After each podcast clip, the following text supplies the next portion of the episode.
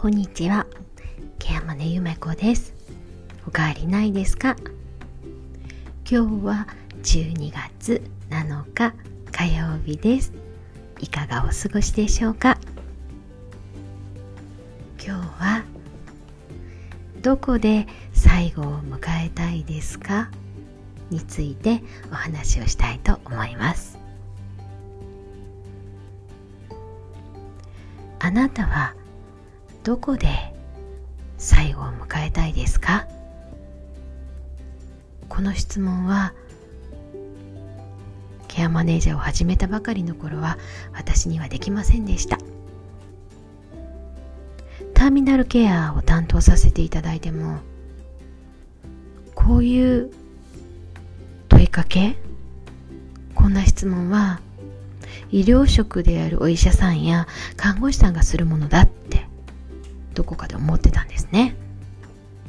実際にケアマネになりたての頃の私が担当するターミナルケースっていうのは復習部を調整するだけとか、まあ、ほぼほぼ訪問看護が最後の調整をほとんどするのでケアマネは出番がないなんてね変な風に思い込んでたんですよね。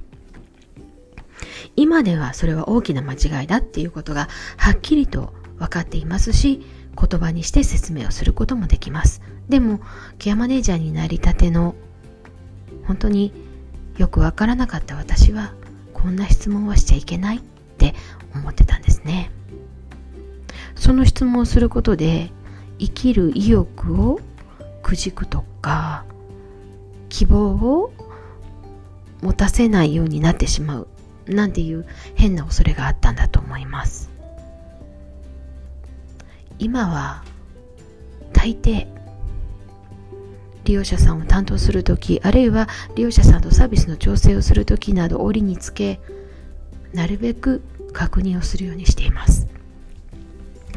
そして今日の面接はですね新規の相談で、えー、まだご本人さんは入院をされているというところで奥様との面接でした。病状的にはあまり良くない状況でまあ、なんとか今は本人が帰りたいって言うから家に帰したいというような状況ですよね。そんな中で、えー、まあ、いわゆるターミナルケースなので、こちらの方もスムーズに聞くことができました。ただご本人さんではなくてね、家族さんの意向だけになるので、本人の意向はもちろん本人が家に帰ってきてからお尋ねすることになるんですが、奥様は最後はどのように迎えられたいと考えておられますかっていうふうに尋ねました、えー、奥さんはね今入院している病院がすごく気に入ったというか本人も喜んでいるしあの治療を受けた病院と違って今の病院は本当に看護師さんもお医者さんも優しいので最後はあの病院で迎えさせたいっていうふうに言われました。そしてあの一旦退院しても先生はいつでも帰ってきていいよって言ってくださっているので私はそうしたいですっていうふうにはっきりとおっしゃられました。いい先生に出会われてよかったですねっていうふうに一緒に喜んだんですね。人は必ず最後はなくなります。そして私たちケアマネージャーはご高齢者いわゆるもう人生の本当の最後の場面での生活の生きることの支援をするという役割なんですよね。だからこそ本当に最後まで自分らしく生ききるためにどこで最後は、まあ、死にたいか最後を迎えたいかっていうことは実は絶対に確認しておかなきゃいけない問いかけなんですよね。ケアマネージャーになったばかりの私はそんなことは到底考えが及ばず上っ面の相手に不安を持たせちゃいけないとか、なんか浅い考えでね、支援をしてたと思います。今ではね、そうやってご本人の最後の意向であったりとか、どんな風に死にたいか、どんな風に最後を迎えたいか、どこで最後まで自分らしく生き切りたいかっていうことを聞いておくことが本人の不安を解消し安心につながることなんだっていうことはよくわかります。だからこそどんな風にどこで最後を迎えたいって今は思っていますかっていう風に